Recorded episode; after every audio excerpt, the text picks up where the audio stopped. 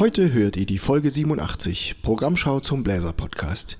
Serien speziell für Holz- und Blechbläser. Ein Überblick zu diesen Folgen.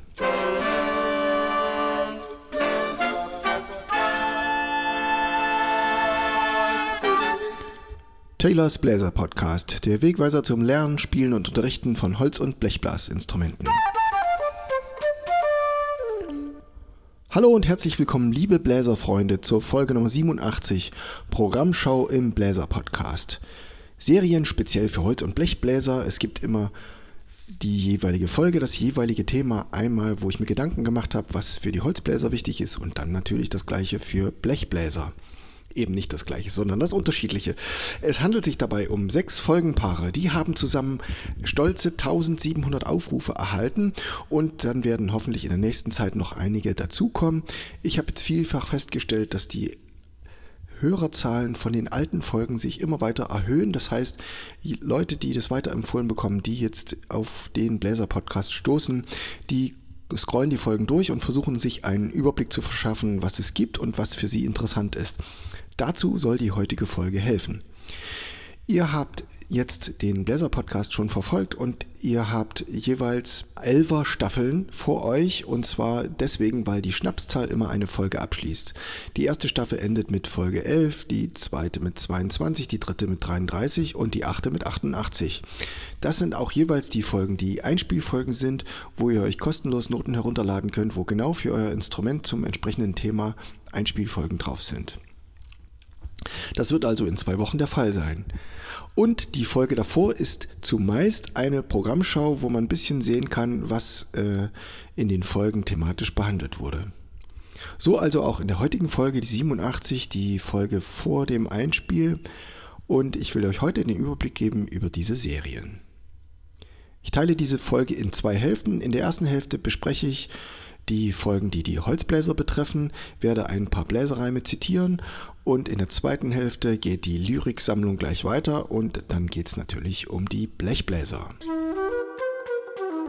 Fangen wir gleich an. Der erste Teil findet also statt für Holzbläser und ich habe aufgenommen die ultimative ähm, Serie, ähm, Serienfolge, die auf Platz 1 gekommen ist, mit 140 Aufrufen. Was ist das Schöne an einem Holzblasinstrument? Dazu habe ich einen Tango aufgenommen und folgenden Bläserreim geschrieben. Langes Rohr und viele Löcher, unten für den schallenden Becher strömt an Rohrblatt oder Kante Luft, erklingt des Holzes Bläserduft. Ich habe mir Gedanken gemacht über die richtigen Stücke zum Anfang. Das ist die Folge 45 für alle Holzbläser. Dort gibt es eine Aufnahme vom Rasensprenger. Den findet ihr in meiner ersten Schule, die ich überhaupt geschrieben habe. Die habe ich für Blockflöte geschrieben. Die ist bei mir im praktischen Einsatz jede Woche mit meinen Schülern und es macht mir Spaß daraus zu spielen und meinen Schülern auch, denke ich. Und wir haben auch schon ein paar Stücke aufgeführt und den Rasensprenger hört in dieser Folge 12. Die Folge 35 beschäftigt sich mit dem Swingen, wie man als Holzbläser besser swingen kann. Dazu den Reim. Willst du Holz zum Schwingen bringen, dann hilft dir Silben sprechen oder singen. Die Luft muss einfach immer fließen, im Rhythmus schnipsen, die Augen schließen. Ihr hört den knackigen Titel As Bold as Brass für mit Saxophon und Querflöte.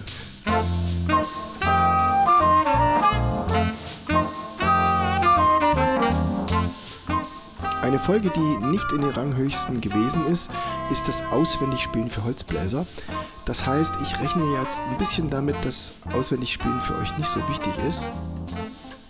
Und trotzdem möchte ich nochmal gerne äh, darauf äh, Bezug nehmen, dass das Auswendigspielen sehr, sehr nützlich ist, weil es einem doch ermöglicht, tiefer in die Musik einzudringen und nicht von Noten abgelenkt zu sein.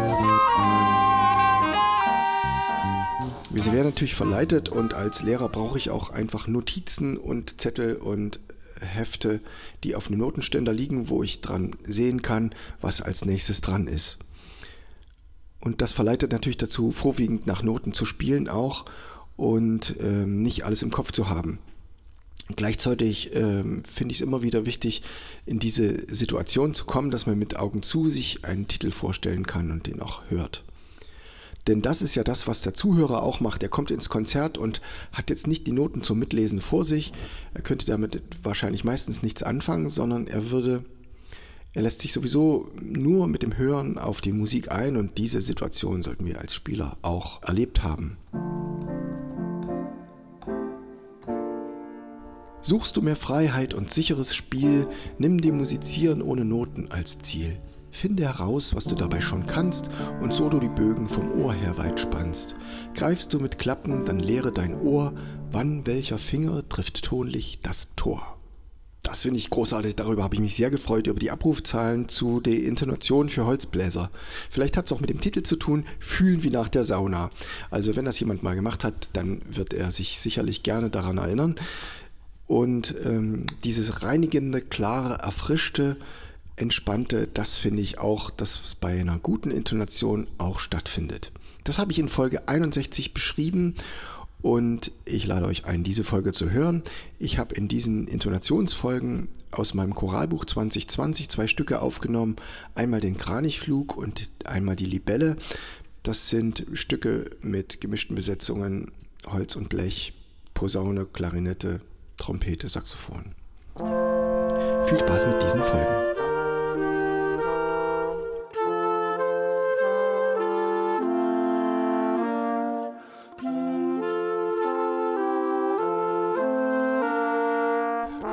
Die praktische Umsetzung der genauen Intonation findet dann bei dem Einstimmen für Holzbläser statt. Übers Einstimmen gebe ich euch praktische Tipps in Folge 79, wie ihr am besten euer Instrument anpasst auf die anderen, weil ja die verschiedenen Stimmungen auch eine Rolle spielen. Ich hoffe euch, das hilft euch für die nächste Probe. In dieser Folge hört ihr 30 Cruising Eagles aus dem Taylor Rebook.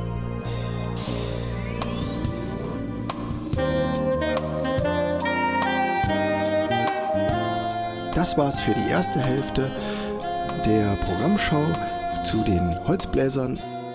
Jetzt spreche ich die Folgen für die Blechbläser an und damit geht es los in Folge Nummer 3. Was ist das Besondere am Blechblasinstrument? Schwingt deine Lippe stramm und gleich und legst sie an das Horn sogleich, das Messing bebt und scharf und weich. Königreich. Aus dem Album, was ich für Posaune geschrieben habe, das heißt Leons First Jazz Pieces, habe ich das Stück The Sea It Will Take Us to the Golden Land. Dieses stolze Königliche kommt da hoffentlich auch in diesem Stück zum Klingen.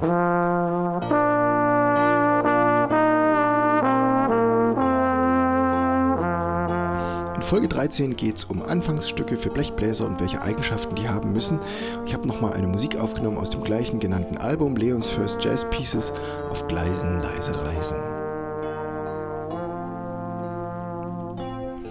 Wie man als Blechbläser leichter schwingen kann, habe ich in den Reim zu Folge Nummer 36 gefasst. Willst du Blech zum Swingen bringen, höre wie Count Basies Platten klingen. Wiegst du biegsam deine Glieder, findest du Leichtigkeit beim Spielen wieder.